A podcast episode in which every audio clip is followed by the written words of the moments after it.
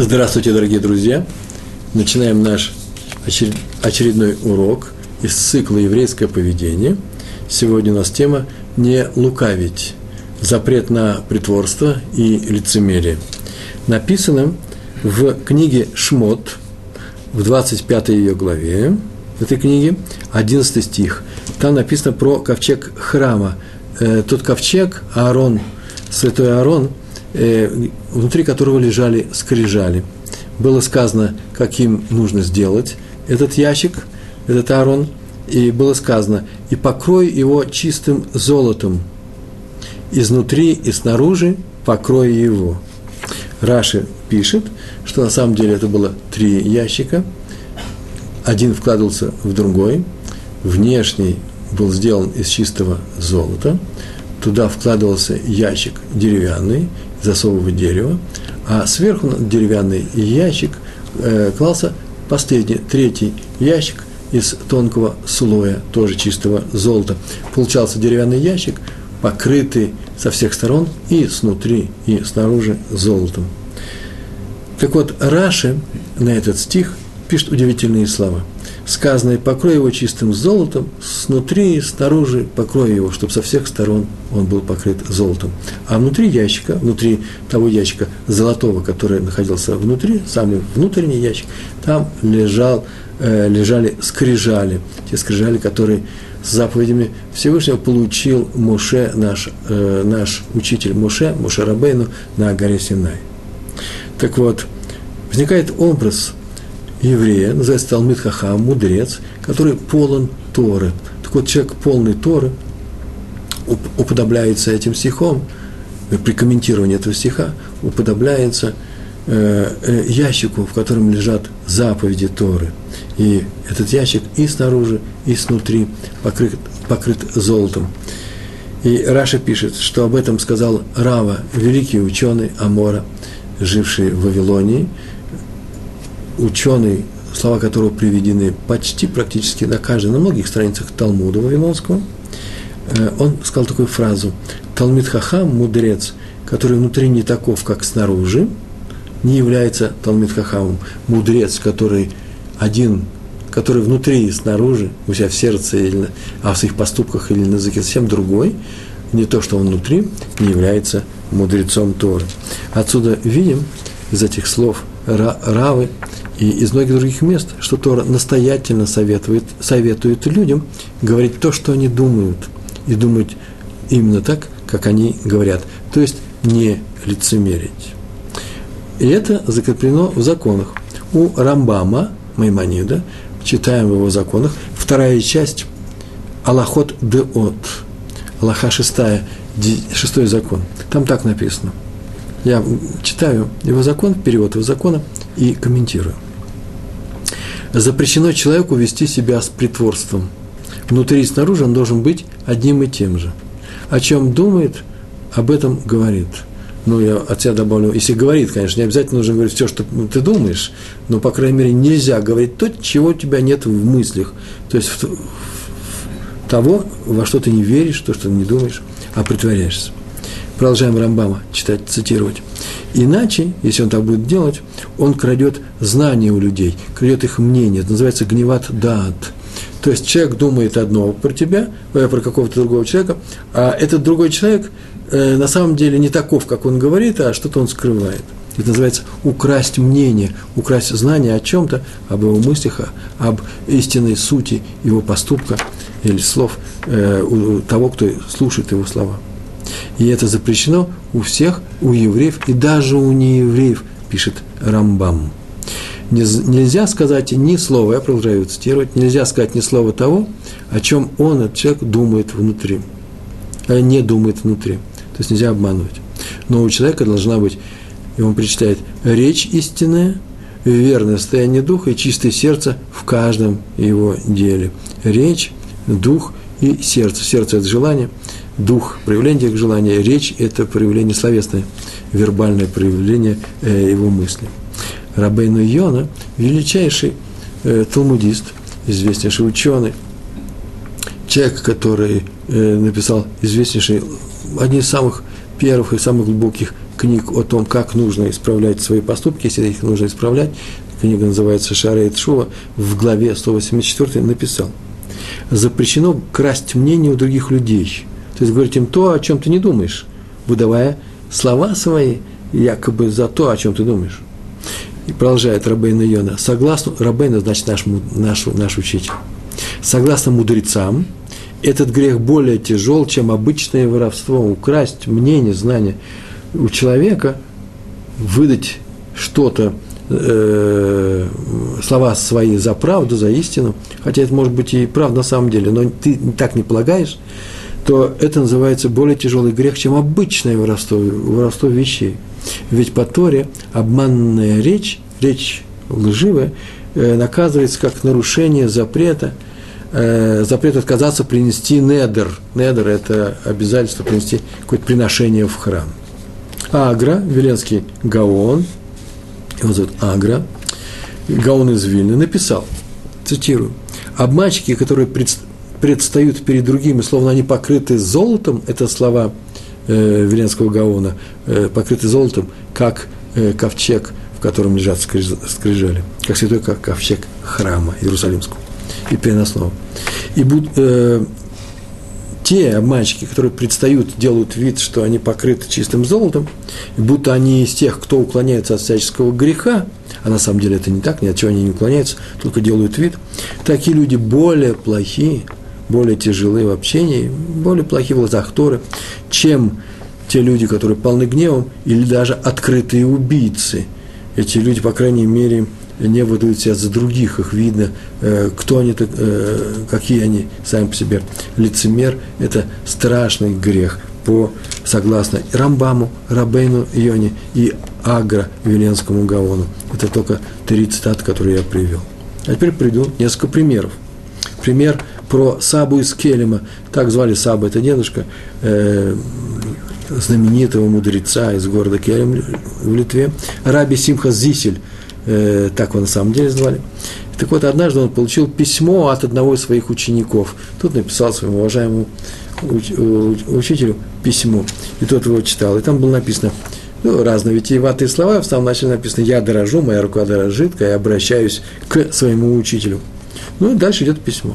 И когда они встретились, раба э, Саба из Келема, и сказал ему в полголоса, чтобы другие не слышали, улыбнулся и сказал, слушай, выражать когда стоишь перед Всевышним, тогда надо дорожать. Когда ты стоишь перед Всевышним в молитве, а не когда пишешь письмо своему учителю. Что еще за дорожание? Да и по почерку твоему я не заметил, чтобы ты дорожал. А, значит, это не совсем правда. И пиши одну только правду, я тебя очень прошу, сын мой. В каждом слове всякой витиеватости, пишет только правду. Так сказал Саба из Келема, из Келема своему ученику. А вот еще один пример. Когда Хофиц Хайм э, стал очень, состарился, стал старым, и у него ослабели глаза, и уже очки не помогали, вот как помогают они еще мне. Так вот, э, э, врачи запретили ему читать книги. Читать просто нельзя читать. Он сказал, что не было такого, чтобы он сидел если он не пишет, чтобы, или разговаривает с людьми, или ест, чтобы он сидел, и у него не было книги в руках, такого еще ни разу не было. И близкие сказали ему, близкие домочадцы, сказали, что если он не может без книги находиться в то время, когда его никто не трогает, то пусть возьмет книгу, пока сидит, раскроет ее, и, э, но не читает. Раз он не может без книги, но читать ему нельзя. Но он сказал на это, ну это же обман других людей, они подумают, что я читаю кража знания – они думают, знают о том, что я сейчас читаю, на самом деле я не читаю. Так нельзя делать. Так или иначе, что-то нужно было делать, и он посоветовался со своим близким другом, тоже знаменитейшим раввином, талмудистом Рави Хаймом Озером Гроджинским. Он ему посоветовался, и тот сказал, что из двух вариантов сидеть без книги или сидеть с книгой, но не читать ее, он предпочитает и советует для Хофицхайма второй вариант, а именно сидеть с книгой, но не читать ее. Ибо чего мы боимся, на самом деле? Что люди подумают, вот сидит великий учитель и не учится, чтобы у них не было, называется Марит Айн, чтобы они не думали, что, смотрите, наши учителя не учатся, и нам может тем более не учиться. Хофицхайм сидит и не учится. А э, поскольку э, только этому мы боимся, только вот нужно учесть следующее мнение. Невозможно представить себе, что Хофицхайм не учится, даже когда не смотрит в книгу. Пускай он возьмет книгу И люди будут думать, что он учится. И это и будет не кражей, а именно это будет правдой. На самом-то деле, ведь он же сидит и учится. Хофицхайм учился, учил Тору на память, наизусть, независимо от того, есть книга у него в руках или нет. А поэтому это не будет кражей знания, это не будет лукавством, притворством или лицемерием, не дай Бог. Так и порешили. Так Хофицхайм и сидел э, с книгой, э, а сам повторял те уроки, которые он помнит наизусть сказано в Гемаре, э, слово Гемара – это замена слова Талмуд, Вавилонский Талмуд, э, трактат Брахот, 28 лист.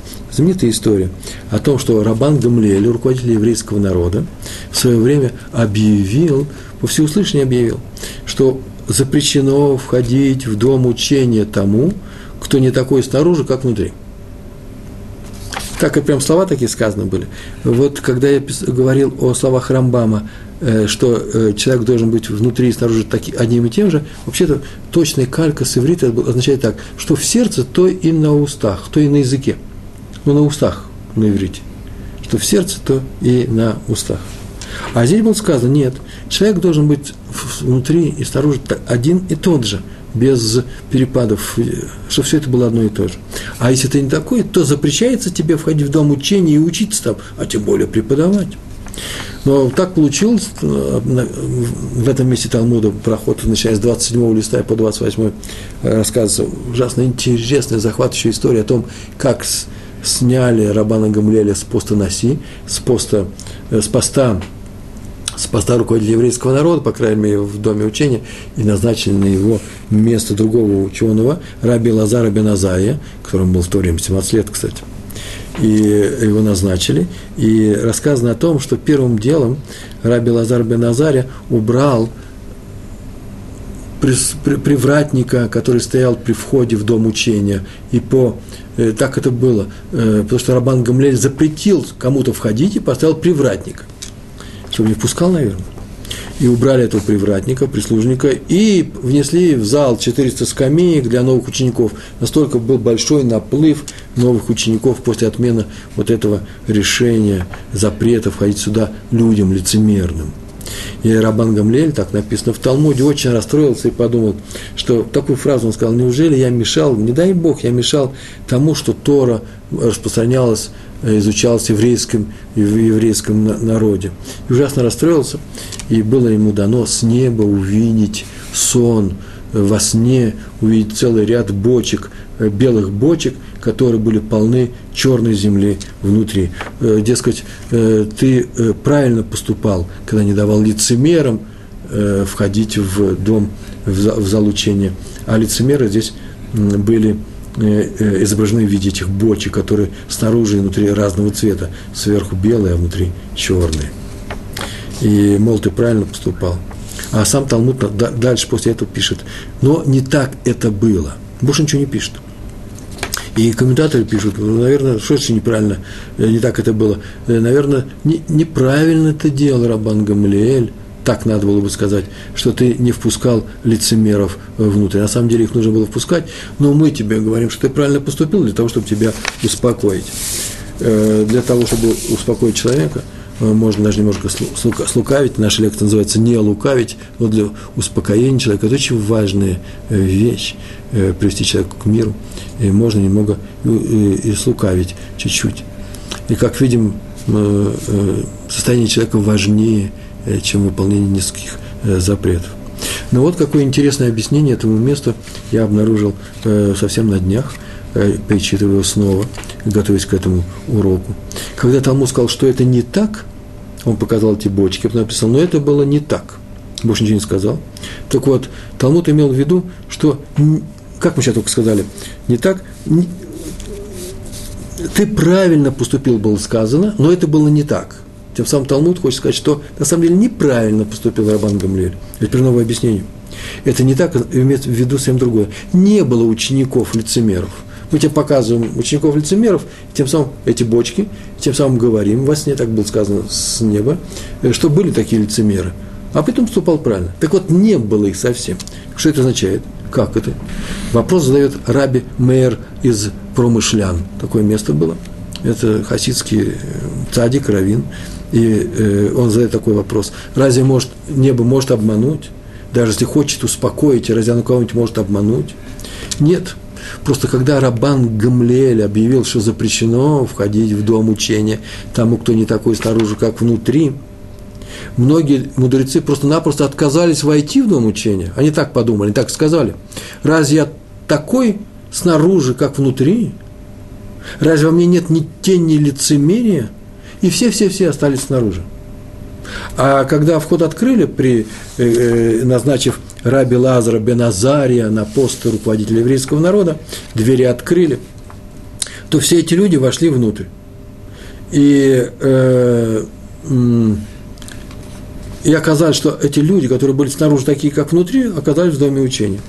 Получается, что когда показали Рабану Гамалелю сон с бочками, тем самым ему намекнули, что внутрь, внутрь прошли как раз при нем, внутрь прошли как раз лицемеры. Вот почему ты неправильно поступал.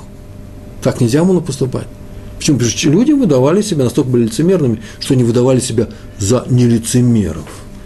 А люди, которые остались снаружи, которые не были лицемерами, сказали, ой, неужели в нас нет хоть чуть-чуть лицемерия? мы побоимся войти внутрь и остались снаружи. Такое интересное объяснение Раби Мейера из э, местечка Промышлян. Адмор из Гур, встречаемся еще один пример я привожу. Раби Симха Буним, так его звали, автор известнейшей книги, называется «Лев Симха». Был известен тем, Адмор из Гур – это руководитель хасидов движения Гур, польские хасиды. Был известен тем, что он требовал от хасидов не быть лицемером, просто требовал. И это очень важно было для него. И сам он был такой человек, требовательный к себе. Нельзя требовать от других то, чего нет в себе самом. Э, наверное, я немножко поторопился, сказав резко, что он требовал что-то. Э, навряд ли он требовал, по крайней мере, он учил их отказаться от этого качества. Однажды от имени своего отца, более знаменитого ученого, автора книги Имрей Эмет, Имрей Эмес, которые сейчас, которые сейчас актуальны, которые сейчас учатся, он объяснял отрывок Торы про Лавана. Есть в недельном разделе Торы книги Берешит Ваице, э, глава, 30, э, глава 31, рассказ о том, как Яков, отработав у Лавана много лет, однажды собрал своих жен, собрал всех своих детей, родившихся уже к тому времени у него, и они ушли Эрц Канаан обратно на родину, покинув Лавана, ничего ему не сказав, зная, что Лаван просто так их не отпустит. И Лаван, Лавану сообщили, что его зять ушел, он бросился в догонку со всей своей э, командой, э, вооруженными людьми, бросился в догонку за, за Яковом, догнал его и сказал следующую фразу. Фразу он очень интересную сказал. «Что это ты мне сделал?» Когда ушел потихонечку, мы бы вообще праздник большой сделали, это мои слова. А в конце добавил, есть в моих руках сделать тебе зло. Но я его делать, зло не буду делать. Есть у меня такая сила в моих руках. Но тут же написано, чуть-чуть раньше этих слов написано, что перед этим он сознался, что перед тем, как он побежал в, в погоню, сам Всевышний ему сказал, не делай Якову ни плохого, ни хорошего. Ничего ему не делай. Это запрет Всевышнего.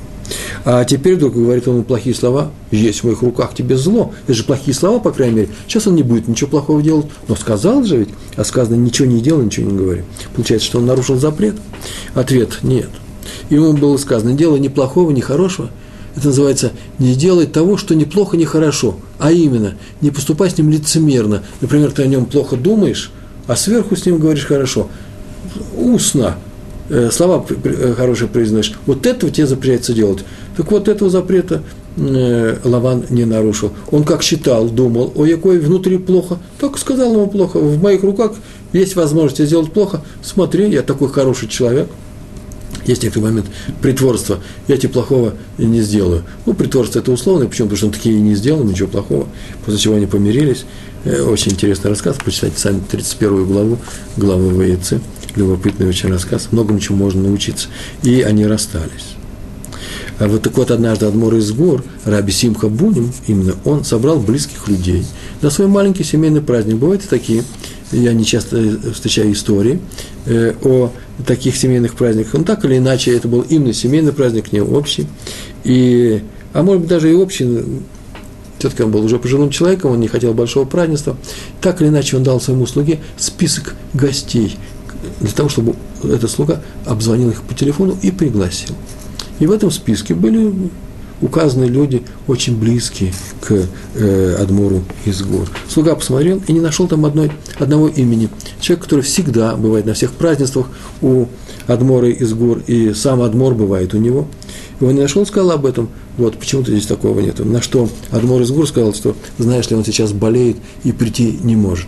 На это слуга сказал следующую фразу. Но ведь ему уже будет приятно, если я сейчас ему позвоню и от вашего имени приглашу его к нам. На самом деле так оно и происходит очень часто в нашей жизни, когда у тебя какой-то большой праздник, и он так делается, по крайней мере, у нас здесь, в Иерусалиме, рассылает конвертики с красивыми приглашениями, пишет э, равину такому-то, вы приглашаетесь на бармицу или э, брисмилы, э, или на свадьбу моего сына, туда-то и тогда-то, приходите, будем вас ждать. Есть определенный такой набор слов, э, э, трафаретная форма, там какие-то теплые слова будут приписаны, и рассылается, и раздается, или рассылаются эти конверты всем указанным людям, тоже по списку. И если человек, э, я видал, такие случаи бывают, человек не получил от кого-то такое письмо, он задает вопрос, что случилось, почему он ко мне теперь как-то охладел, забыл меня. Бывают здесь обиды, бывает место для мелких обид, и даже и здесь. Надо, чтобы люди не обижались, надо указать всех. Но если человек не может прийти, он вообще не может прийти, и не получил такое письмо, у него такая обида, ну как же, я выпал из этого списка. Так вот, слуга Адмору из Гур и сказал, так давайте ему позвоним, ему, будет, ему уже будет приятно. На что Адмор из Гур сказал такую фразу, он даже возмутился, так написано, такой глагол был использован. Даже не знаю, как это он сделал, чтобы не обидеть своего слугу. Но сказал, ну ведь это же обман и притворство. Приглашать человека в гости, заранее зная, что тот не может сюда прийти – это называется же притворство, ты хочешь показать, это, уже мои слова, не из гор, что ты хороший, добрый человек, и поэтому э, ты его приглашаешь, э, зная заранее, что он к тебе придет. Я вот об этом не записал, э, но вспомнил пример, очень интересный пример из э, Рабейну Йоны, именно на эту тему. В самом начале, в одном из первых каких-то уроков – явно в первую десятку наших видеоуроков цикла «Еврейское поведение», я говорил о том, что я нашел в книгах у Рабейна Йоны, что если кто-то читает Тору, в это время кто-то из э, простых людей разговаривает, то не стоит ему делать замечание, чтобы он замолчал, хотя все должны молчать во время чтения Торы в синагоге, и не надо ему говорить «тш» и э, показывать пальцем свои губы, чтобы он помолчал. Лучше этого не делать. И если есть вероятность того, что этот человек подумает, что поскольку ты показываешь пальцем на свои губы, ты сам показываешь ему, смотри, я молчу, я хороший, и ты тоже помолчи. Вот это вот я молчу, я хороший, это называется небольшое лицемерие. Почему? Потому что не выпячивай свои положительные качества, не показывай их всем остальным. Помните, как те ученики, которые остались за дверью э, дома учения при э, указе Рабана Гамлеля, запрет входить туда лицемером. Почему? А вдруг я чуть-чуть, я не такой, как требуется для, э, для, э, для того, чтобы войти сюда, так лучше останусь снаружи. То же самое и здесь. А вдруг я сам иногда хоть чуть-чуть а, поговорил э, во время чтения Торы, получается, что я себе разрешаю, а другому не разрешаю. Между прочим, это и является актом лицемерия. Требовать от других людей то, что позволяешь себе или позволял себе в прошлом. Чтобы попросить людей – вести себя правильно в каком-то определенном качестве, например, не разговаривать во время чтения Торы. Или, э, не знаю, говорить спасибо. Вот я говорю своему ребенку, э, говорить спасибо, когда ты получаешь какую-то вещь. Скажите, пожалуйста, я могу его попросить, но требовать от него я наверное, не могу. И если я хотя бы однажды в своей жизни взял вещь, которую мне дали, они не обязаны были давать, просто чистый подарок, и не сказал спасибо. Это называется, что я лицемерю, себе я простил – себя я извинил, почему я сейчас требую то же самое от другого, якобы показывать тем самым, что я-то как раз очень хороший человек, я всегда говорю спасибо. Извините за простой такой пример. Важное замечание. Запрет Торы на лицемерие – это отнюдь не требование быть прямолинейным. Излишняя, из, излишняя прямолинейность иногда может и навредить. Особенно там, где из-за нее нарушается правило, важные правила. Литмотивом проходит через все наши уроки. Все наши уроки цикла еврейского поведения.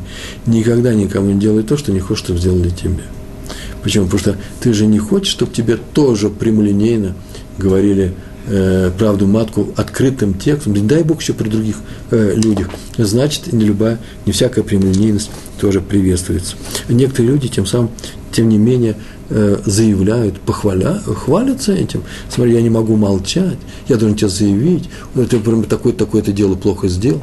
Или у тебя есть определенное качество в твоем характере, и оно совершенно невыносимо, исправь его, начинает давать советы.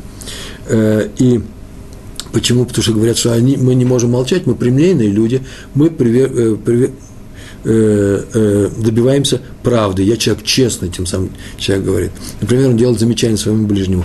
Это делать запрещено. Именно запрет обижать других людей более важен, чем запрет на лицемерие. И еще, можно вообще дать, наконец-таки, определение лицемерию. Что такое лицемерие? Это не что иное. Это когда ты выставляешь себя лучшим человеком, чем ты есть на самом деле. Хорошее определение. А теперь важное дополнение. И не получаешь от этого выгоды.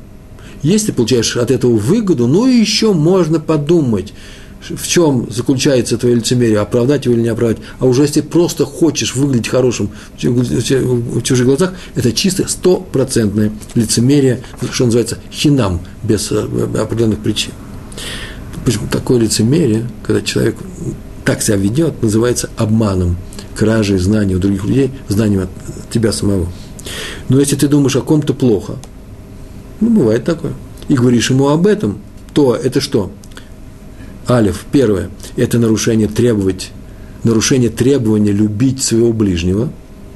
Нельзя говорить человеку э, плохие вещи о нем самом, даже если это правда – Почему? Потому что требуется, чтобы ты его любил. А второе – это нарушение требований «не делай другому то, что не хочешь, чтобы делали тебе». То есть ты его обижаешь. Сразу два нарушения. И еще одно важное замечание.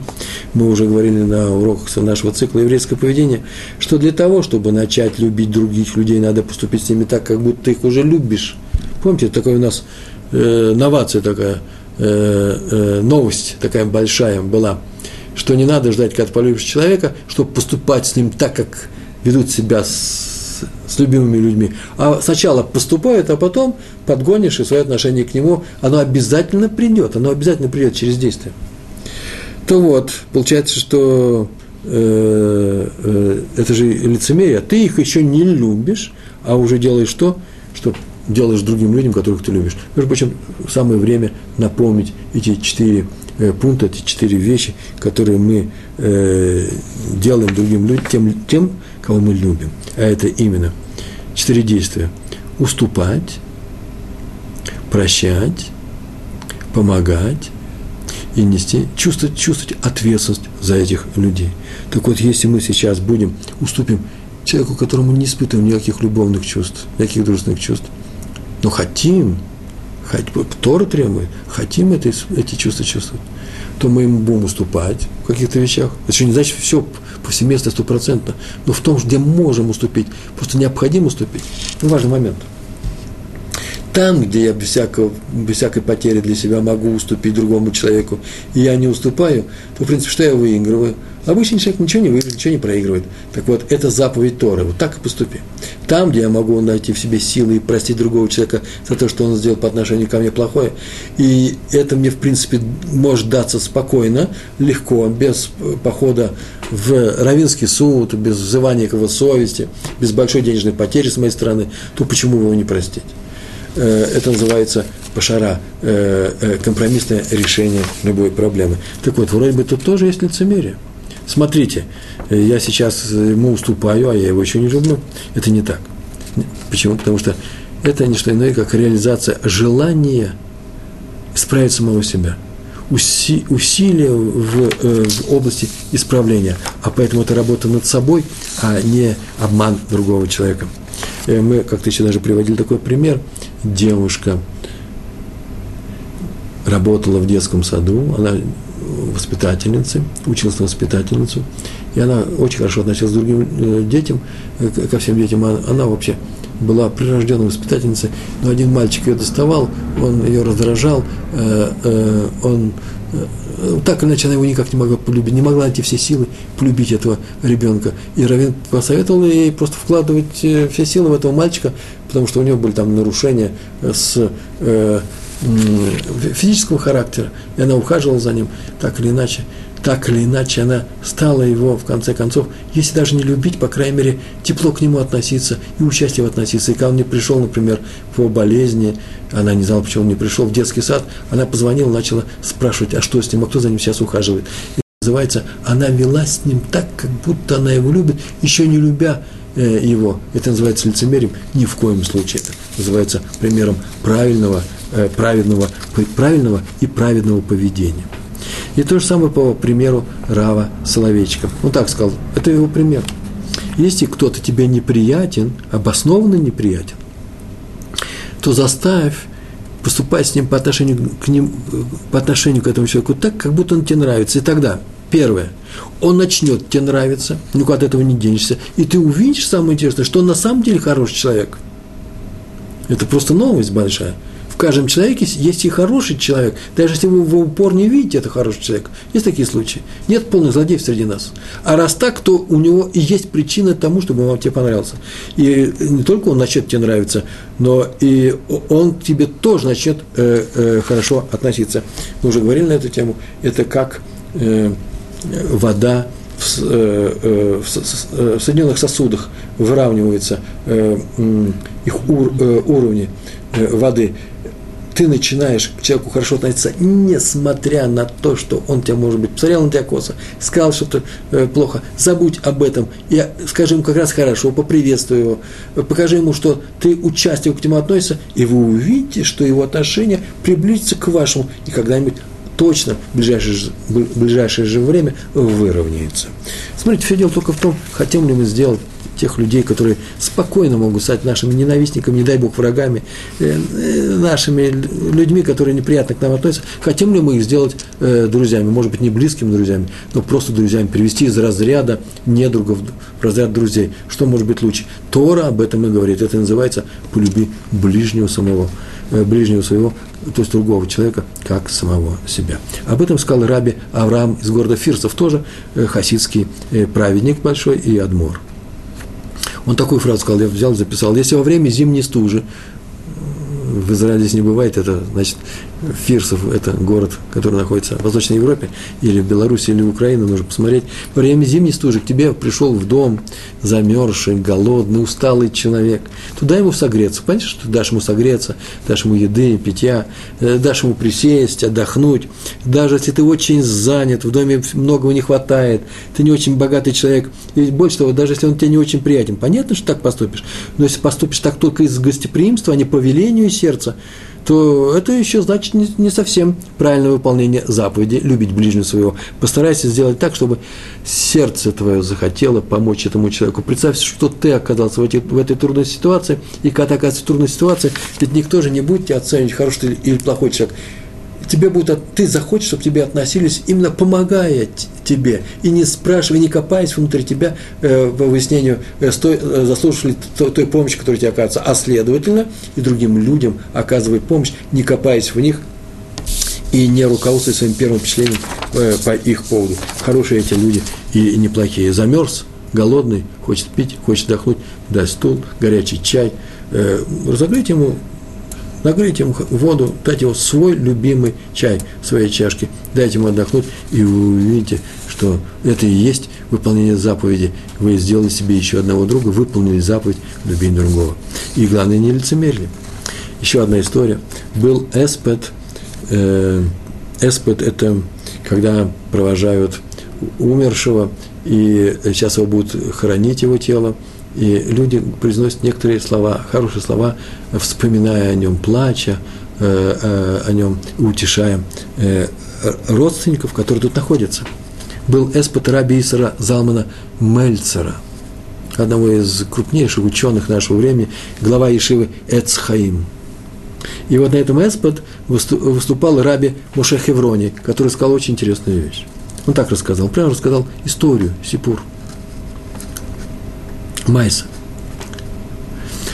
Однажды мы шли, так он сказал, шли по улице вместе с Рабом Мельцером, и вдруг он говорит, тут совершенно совсем недалеко, прямо рядом, вот здесь, где мы проходим, живет один аврех нашей, нашего Кололя. Кололя это, э, это не что иное, как Ешива для женатых э, молодых евреев, я все время говорю об этом, а аврех это тот, кто учится.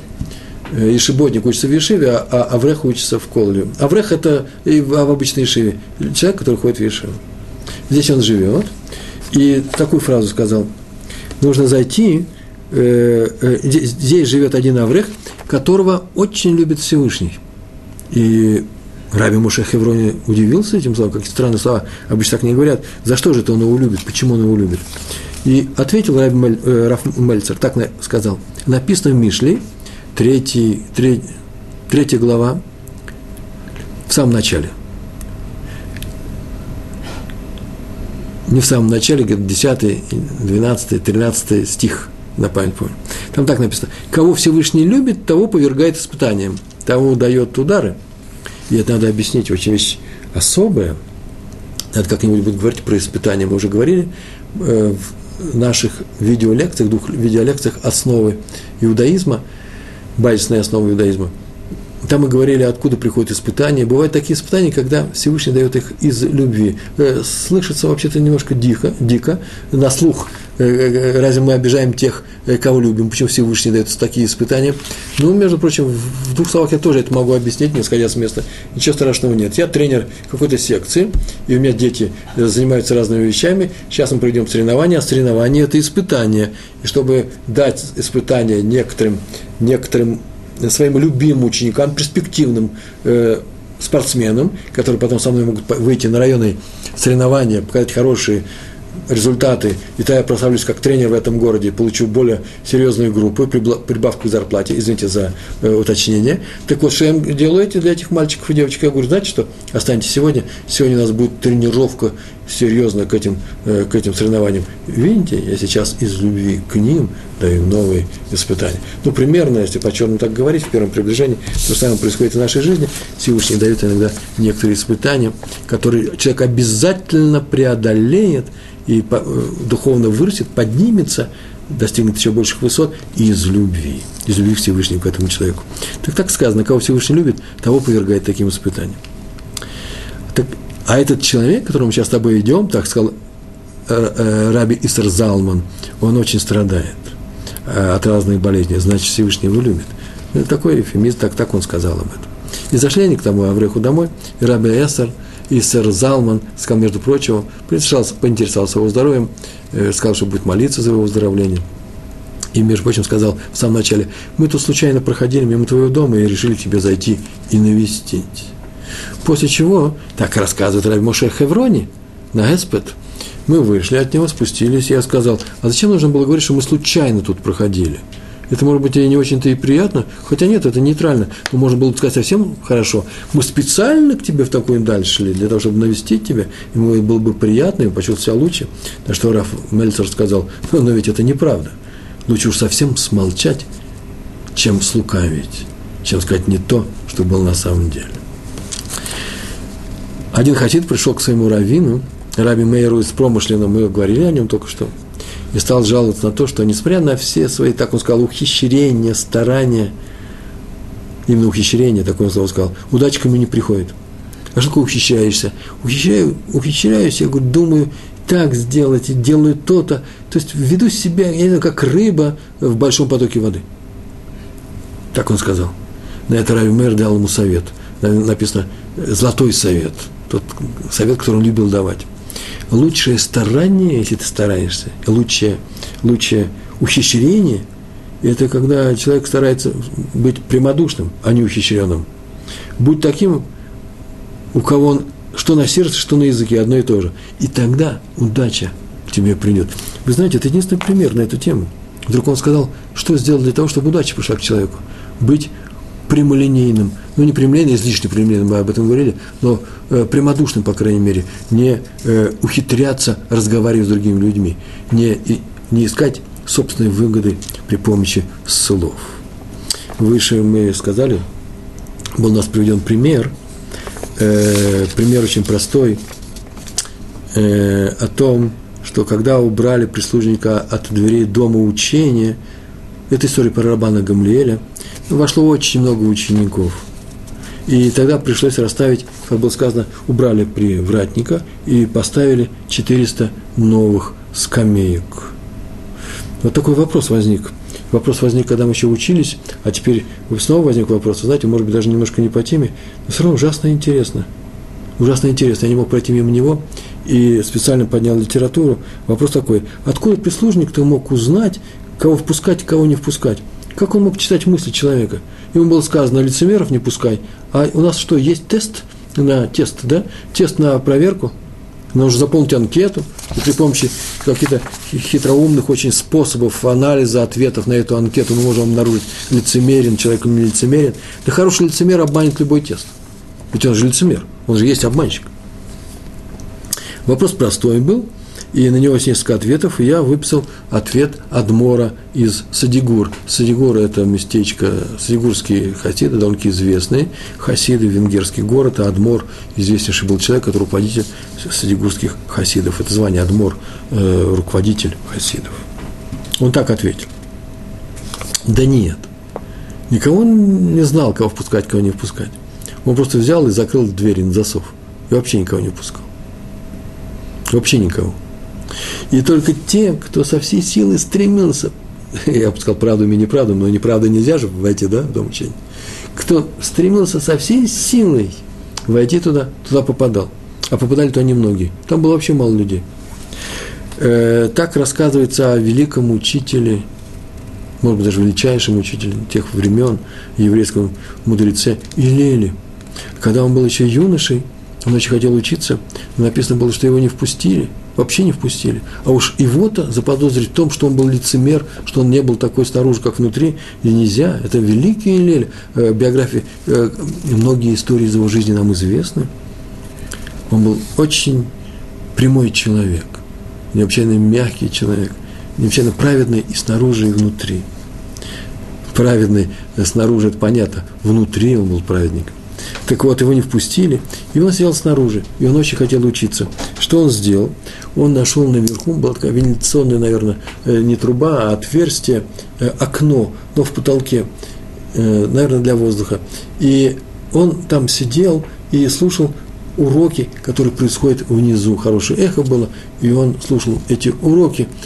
И была зима, страшная зима в Иерусалиме. Бывает здесь такое – в этом году не было, уже несколько лет не было, всеобщее потепление. Тогда всеобщего потепления не было, и было много снега, и его насы, засыпало снегом, и он под этим сугробом впитал каждое слово, э, которое раздавалось из-под низу, как из колодца. И люди обнаружили, вдруг заметили, что здесь темновато – это было одно из немногих окон, может, если не единственное окно в доме учения, в, в этом зале. И они посмотрели наверх, а там какая-то тень. Пошли наверх, увидали, что человек-то вообще, в принципе, умирает, и он уже э, закоченел почти, и ему его согрели, после чего ему задали несколько вопросов, он ответил, и все увидали, что это великий, не великий, а большой ученый из этого юноши. Так он э, попал в дом учения внутрь. Видите, э, что отсюда следует? Что кто старался проникнуть в дом учения со всей силой, тот то рано или поздно проникал, тот и был достоин учиться в этом доме. От себя, между прочим, скажу, здесь маленькое замечание сделаю. Сказано о том, что Рабан Гамлиэль распорядился не впускать внутрь того, кто не таков снаружи, как внутри. Не было сказано, не впускайте, пожалуйста, тех, кто снаружи хороший, а внутри плохой. Нет, не такой, не одинаковый. Отсюда получается, что даже если человек плохой внутри и плохой снаружи, такого можно было бы впускать. Почему таких не боялись? И надо полагать, что таких, наверное, не боялись, Рабан Гамлель, по крайней мере, не боялся.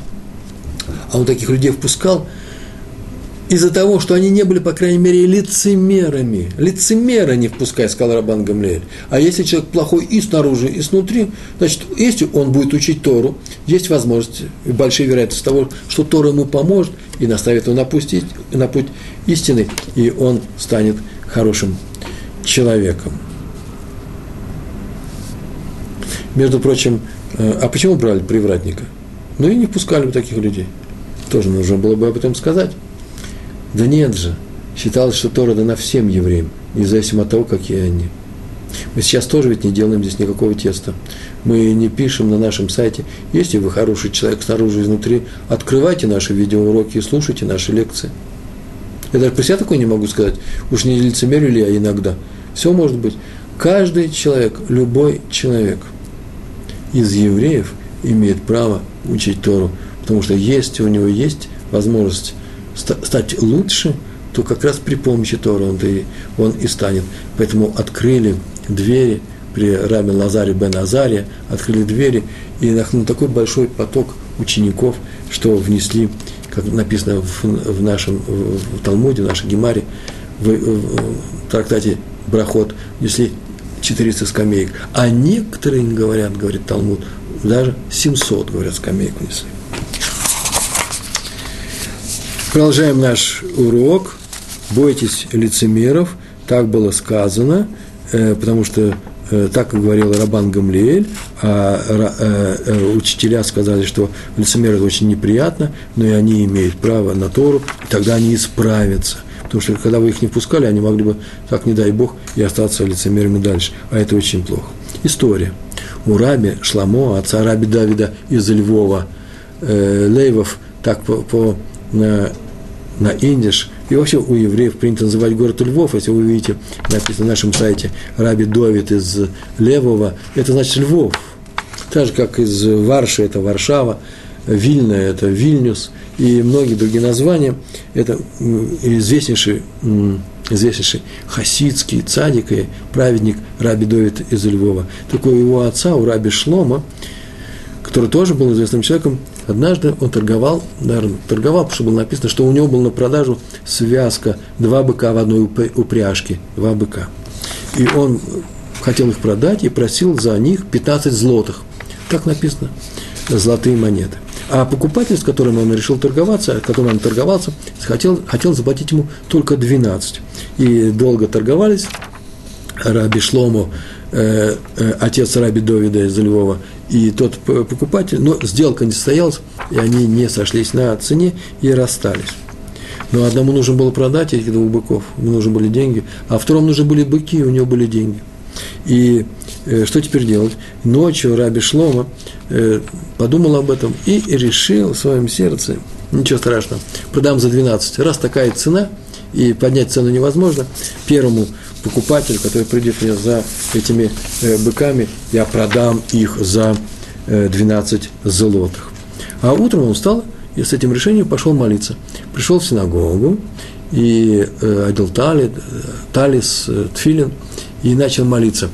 После брахот, после благословений утренних, которые говорят, которые написаны в самом начале Сидура, идет такой большой отрывок, и отрывок – это такая большая серия э, отрывков из Тгилем, который называется «Пасуке де Зимра».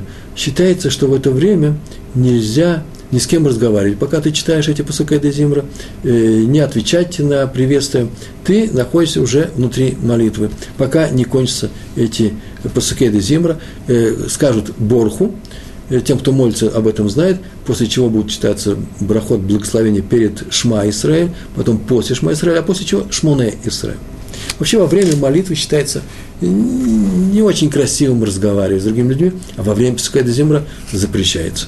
Есть целый ряд историй э, о том, кто это нарушал, почему, э, э, почему этого не следовало делать, что получилось из того, что кто-то нарушал, как-нибудь обязательно их нужно будет рассказать. И он молился по де Зимра, и подошел тот покупатель вчерашний, который хотел у него купить их за 12 быков, за 12 злотых, и сказал, ну что, он не передумал, достаточно было махнуть как-то головой, Раби Шлома ничего не махнул, потому что считает, некоторые люди считают, что даже мычание м-м, или показывать пальцами э, что-то в то время, когда нельзя разговаривать, это же тоже э, э, какой-то разговор. Ну, вы обратили внимание, за эти заступления, я не умею без заступлений, вы обратили внимание, что когда после того, как мы делаем Маталатидаем, нужно ведь молчать. До тех, до тех пор, пока не будет произнесено «Гаму целахаминаарец», да, благословение на хлеб. В это время молчат, а вдруг некоторые люди начинают разговаривать при помощи «м-м». Дети так делают. Так вот, вообще-то, в принципе, чем это отличается от разговора, когда один другому передает информацию? Так Раби Шлома, Раби Шлома в ответ на вопрос э, «передумал ты э, э, требовать от меня, чтобы я заплатил 15 злотых, или не передумал, ничего ему не показал головой. Ну, не показал, не показал. Молится дальше. Тот поохал, вздыхал, подошел к нему, достал свой кошелек, открыл, положил перед ним 15 злотых, потому что очень ему нужны были эти быки, и отошел в сторону. Раби Шломо посмотрел на них, помолился, вся молитва прошла, после чего он подошел к нему и сказал, что быков ты можешь забирать, а вот твои три злотых, я тебе их возвращаю. Тот очень удивился, но я же тебе даю 15. И тот сказал, что ночью я решил уже отдать тебе их за 12, а значит, любая другая цена будет кражей, именно кражей знаний. Помните, мы говорили об этом? Лицемерием. Не то снаружи, что у меня внутри. Внутри я решил продать их за 12 злотых. Рассказал я эту историю, эти аналогичная история рассказывается в Талмуде. Иногда я рассказываю историю из Талмуда – написано в трактате, трактате Брахот. Э, эта история э, в свое время все Агадот, Агада, вы знаете, что такое Агада, это повествовательная часть Талмуда. Я в, в компании с некоторыми людьми перевел все эти Агадот из трактата Брахот, и сейчас бы мог взять э, и адаптировал их для детей на русском языке. Сейчас могу прочесть весь рассказ, который сейчас я раска... хочу рассказать, но просто времени нету рассказывать его литературно. Очень красивый рассказ. Так вот, э, эта история, которую сейчас я хочу привести, очень похожа на историю Раби Шлома, отца Раби Довида из Львова. Только происходит там все происходит дело не с быками, а с чем? Однажды пропали Э, пропал один из 12 камней, который вкладывается урим и тувим. Это специальный такой нагрудник у первосвященников во времена храма. Вы слышали об этом, читали. И вот в Торе у нас э, об этом написано, много комментариев на эту тему. При помощи Урим и Тувим можно было узнавать, задать вопросы небесам, и не отвечали, если умели читать. Так или иначе, один из 12 драгоценных камней пропал. Причем камень был яшма, это в переводе на русский язык, тот, который принадлежал или олицетворял колено Беньямина – и вот камень сам себе дорогой, один из самых дорогих из этих 12, и надо было найти ему замену. Срочно. Срочно – это э, действующая часть храма, работающего храма. И узнали очень быстро, что у, одного человека, не еврея, который живет в Ашкелоне, есть точно такой же яш, э, э, э, яшмовый э, камень, камень яшма. Причем такого же размера. Его только нужно чуть-чуть подгранить. Звали его Дама бен Нетина. Дама – это его имя. И эта дама жил в Ашкелоне, и у него, у дамы был такой камень. И пришли к нему самые уважаемые люди, мудрецы. Приехали к нему в Ашкелон из Иерусалима с предложением, э, с предложением купить у него этот камень. И он согласился продать его, он единственный владелец был этого камня, за 100 динаров. Камень лежал в шкатулке, шкатулка, э, она находилась при нем, там были еще какие-то драгоценности, но ключ нужно было найти. И он сказал, что сейчас он помнит, где был ключ, и он у него лежит в сундуке, а сундук был сделан таким образом, что сверху у него была кровать-лежанка. И в России, между прочим, это как раз обычная вещь в селах, да? Э, такой сундук, на который клали постельные принадлежности, и там лежал его отец и спал. Днем он отдыхал. Он подошел, увидел, что отец спит, и вышел сказал, что вам нужен срочно этот камень, я ничего не могу сделать. Я его не продаю. Те очень расстроились и сказали, может быть, тогда и за 200 мы тебе его купим. Они думали, что он торгуется. Он сказал, за 200. Сейчас, подожди секундочку. Ушел, с кем-то он там, наверное, советуется, а добавлю я от себя. Вышел, говорит, нет, ничего не могу сделать. Почему? Потому что он настолько уважал, боялся обидеть, расстроить своего отца, уважал его, любил, выполнял великую заповедь Кибут Ав ВМ, хотя и был не евреем, заметьте. Э, это одна из тех десяти заповедей, которые были даны Моше Рабейну на скрижалях были э, э, написаны, которые лежали в том ароне, который нужно было и сверху, и изнутри обить золотом, чтобы не быть лицемерами, да? Об этом мы говорим целый наш урок. Он настолько уважал своего отца и любил его, что не мог его разбудить. Но об этом он не нужным говорить им, почему он сейчас не может продать. Он сказал, что я не могу и за 200 продать. Так они поднимали ему цену, пока цена не дошла за тысячу. После чего они ушли, что теперь делать? Это были мирные еврейские люди, мудрецы, которые не будут приставать человеку, душить его за это. Нам нужен камень, у нас колено Бениамина проставить, ничего этого не было сказано. И они ушли, и уже уходили, когда он их догнал, сказал, вот этот камень. Потому что его отец проснулся, это, он им это не объяснял. Отец проснулся, и он достал этот ключ, и открыл эту шкатулку, принес этот камень, и они сказали, вот мы тебе даем тысячу, э, тысячу динаров. Он сказал, нет, нет, сто, мы же договорились за сто, мне нужно больше. Я согласен с самого начала, был говорить за сто. Э, и э, здесь рассказано в трактате Брахот, эта история рассказана как пример удивительной любви э, человека к своему отцу, как человека, история, пример человека, который выполняет заповедь уважения своих родителей. Там вот так написано, сказано, 100 динаров – это стоимость этого камня, это больш, очень большие деньги, а все остальное, что вы мне хотели сбать за то, чтобы я нарушил заповедь уважения к своему отцу, я за это денег не беру. Там же, между прочим, в Гемаре приводится рассказ о том, э, э, э, продолжение этого рассказа, что благодарность за то, что он так поступил с еврейским народом, он был очень предрасположен к евреям, очень хороший человек был. Евреи заслуживают любви. И э, он им помог, помог храму, тоже непростая вещь. Храм – это особая вещь в жизни нашего народа. И он помог этому, и поэтому он заслужил награду. Какая награда у него была? Тоже храмовая награда. Э, в его стадии, у него были э, э, стада с коровами, крупный мелкий скот, родилась одна корова отелилась, и родилась телица, красная, красноогненная, рыжая телица, да, красная корова, которых было вообще за всю историю еврейских, еврейских храмов было совсем считанное число раз. И одна из них родилась у Даны Беннатина. Стояла, стоила совершенно бешеных, извините за выражение, денег, и тем самым с неба ему в, э, заплатили за то, что он так, э, так точно и так буквально с такой большой любовью выполнял заповедь любви к своему отцу и в то же время не был лицемером. Он же мог получить, по крайней мере, тысячу динаров за это, э, деньги меньше, чем корова. И кто знает, где мы выиграем, где мы проиграем. Но он не захотел это принципиально э, сделать, взять эти деньги и получил за это больше. Между прочим, не всегда так бывает. Если мы принципиально не захотим, не захотим что-то взять, не захотим что-то взять, еще не значит, что потом мы получим больше. Не этим мы руководствуемся, когда поступаем правильно, не правда ли? Э, итак, мы с вами подходим к концу нашего урока. Сегодня мы выучили, что нельзя быть внешне таким, нужно быть внешне таким, как внутри. Что такое внешне? Как правило, это слова. Нельзя говорить лицемеря, нельзя говорить лицемерно, нельзя говорить то, чего ты не думаешь. Нельзя обманывать, вводить человека в заблуждение при помощи своих слов. Но самое интересное, что нельзя и молчать лицемерие. Иногда бывает, смолчишь, а выдал себя совсем другого человека. Например, примеры я выписал. Когда даешь другому человеку понять, э, другому человеку, который попросил тебя о помощи, эта помощь пришла, а ты ему молча даешь понять, что именно ты ему эту помощь оказал.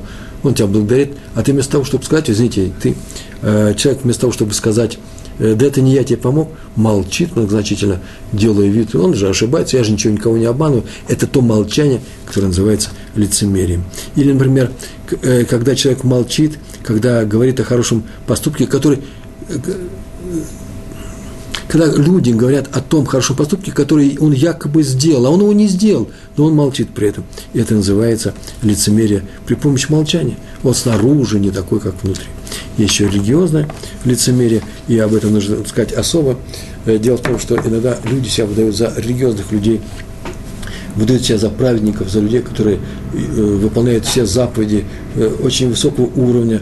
Они молятся так, что все смотрят, просто удивляются, Э, сколько много огня выходит из ушей у этого человека, э, когда он э, стоит у стенки и молится, а он может быть том всем другой. И что не знать, что когда на самом деле человек входит в молитву, мы будем подозревать его в том, что он лицемер, не дай Бог.